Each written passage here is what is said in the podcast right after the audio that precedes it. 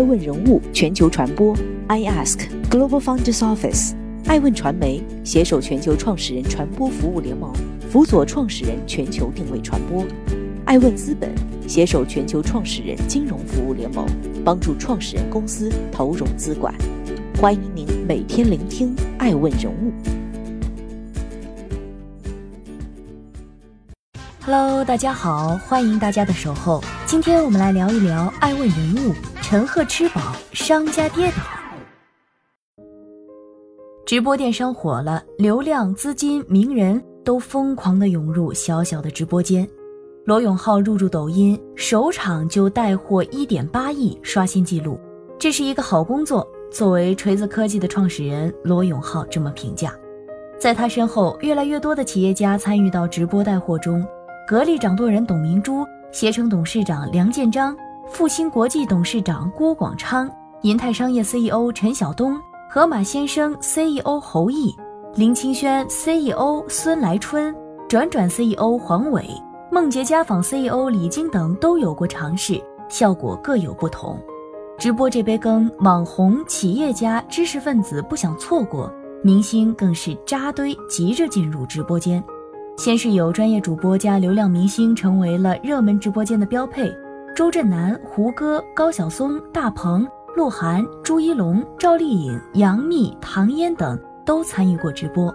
渐渐的，有明星开启了常驻抖音直播带货的新打法。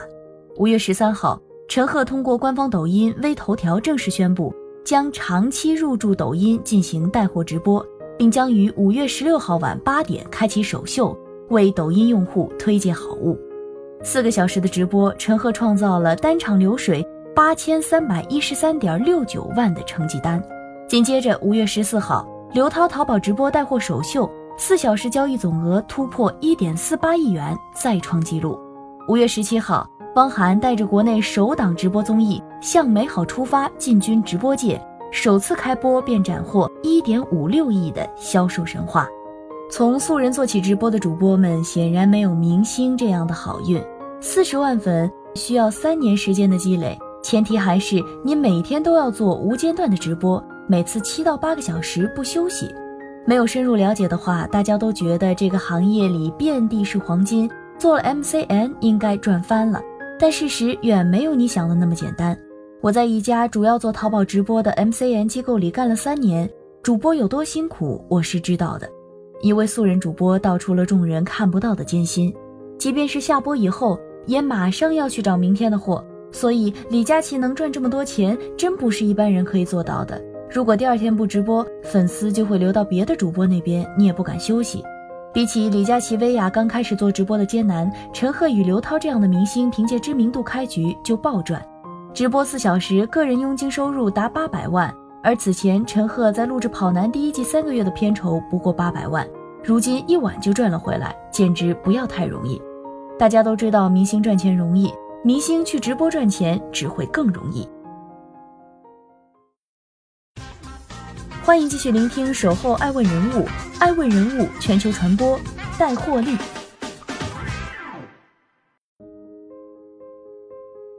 并不是每个明星都能成为带货达人。那些在直播间里游刃有余的明星，他们够接地气，也够亲民。明星与主播的流量有着本质的不同。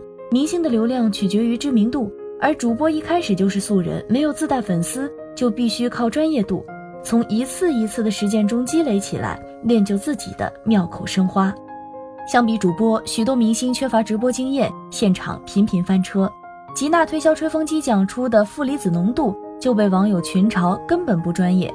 李小璐本人在直播间里则是尴尬微笑，由她的助理做主播推销，最后获得的两千万收入全靠着过去的名气。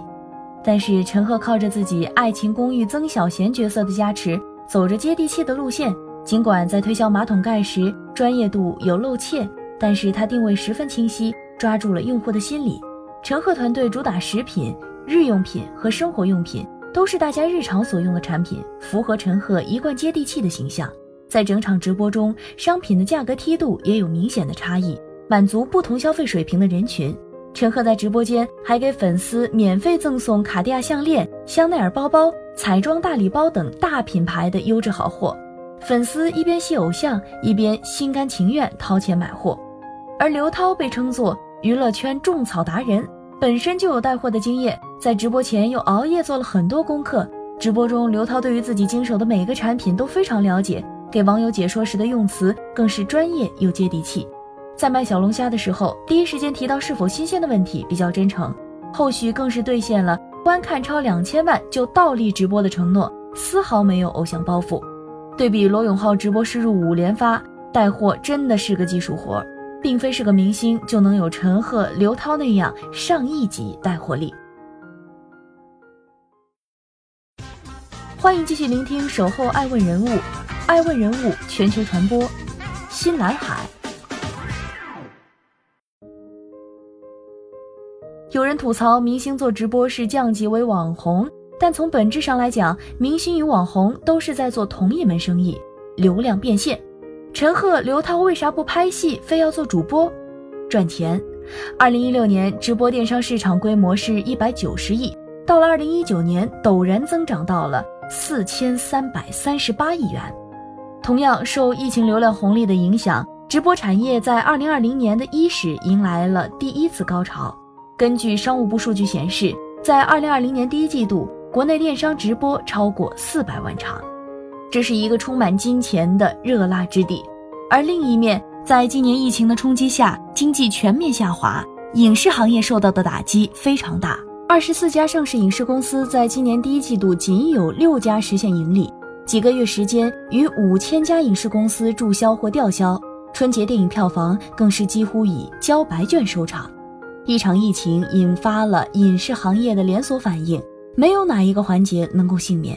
因为疫情到现在，许多电影院都还没有开工，即使是一二线明星接到剧本的机会也很少，只能在家等待开工。有危机就有机遇。在陈赫之前，李小璐、范冰冰作为先锋，在短视频平台上给粉丝直播赚取了不少资金。相比拍戏而言，做直播电商只要在家就可以完成，是名副其实的弹性工作。二零一九年，直播电商收入总规模达四千四百亿元，其中快手统计一千五百亿元，直播抖音的数据为四百亿元，淘宝两千五百亿元。电商卖货正在风口上。许多商家不惜重金请明星代言推销自己的产品，因为在短视频平台上不仅曝光率高，而且还能赚取到不少流量。对于明星来说，他们有非常丰富的表演经验，因此商家和明星一拍即合。不过，对于商家来说，直播真的是一本万利。欢迎继续聆听《守候爱问人物》，爱问人物全球传播，热钱背后。据业内人士透露，大品牌做直播是花钱做广告，小品牌根本花不起钱做直播。直播带货似乎某时候背离了商业售卖的初衷，但一个愿打一个愿挨。对大牌商家来说，直播相当于转移了他们在广告上的投入，本身不那么看重销量，就相当于上一次直播做一次广告，怎么着这个价格也比去电视塔冠名来的划算。直播间一姐一哥薇娅和李佳琦客单价都不高，这意味着他们肯定要压价的。品牌售价三百多元的产品，举例来说，到了薇娅这里可能就被压到了八十多块，而薇娅的销售分成大概在一比一，并且是在当日播完后马上结算。这也意味着薇娅不为退货负责，商家还得承担退货的钱。李佳琦则不参与选品，而是由其公司负责选品。这导致开播前他对产品并不熟悉，卖锅翻车也来自于此。这也意味着李佳琦也不会为销售效果兜底。至于新入驻抖音的陈赫、刘涛这样的明星带货人，只怕品牌支付的费用只会更高。至于销售效果，还得看他们的粉丝有多铁。除了不保证销量，直播间的粉丝量也做不到完全真实。业内人士透露，做过直播的人都知道，直播间里一定会有机器人。粉丝量做不到完全真实。起初，这些机器人行业默认的增加直播间的氛围，以带动吸引真粉丝的做法，后来情况就变得不可控而了之。比如之前曾有个合作百万粉丝级别大咖主播，实际互动却只有两万。有一些第三方数据公司还专门为 MCN 机构或个人提供专业的直播间数据包装。有一些第三方的数据公司还专门为 MCN 机构或个人提供专业的直播间数据包装服务，展示虚假的在线人数和粉丝。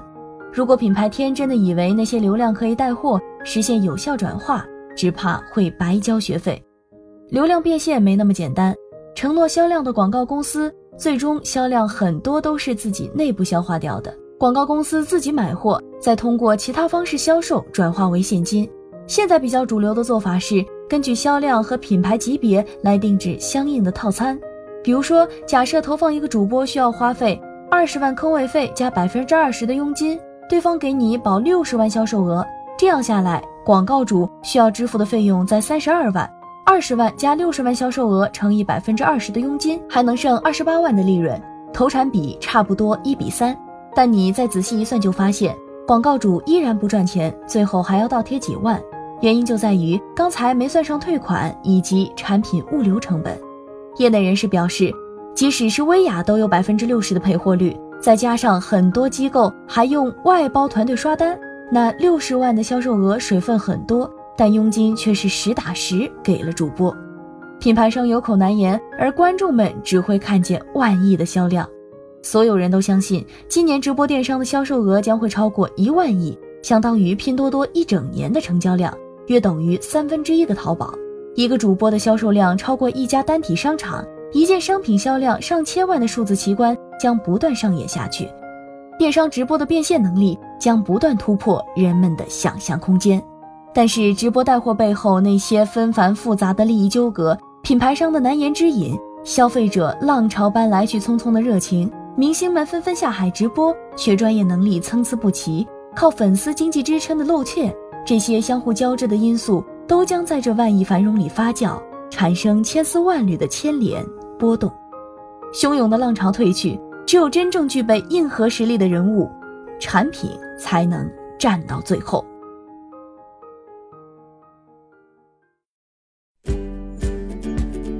顶级人物，欢迎关注每周五晚七点半北京电视台财经频道，每周六晚十一点海南卫视，同步在学习强国 APP 直播。更多完整内容，欢迎关注爱问官网 iask-media.com。更多精彩内容，也可以搜索爱问人物抖音号 iaskleaders。爱问人物全球传播，iask Global Founders Office。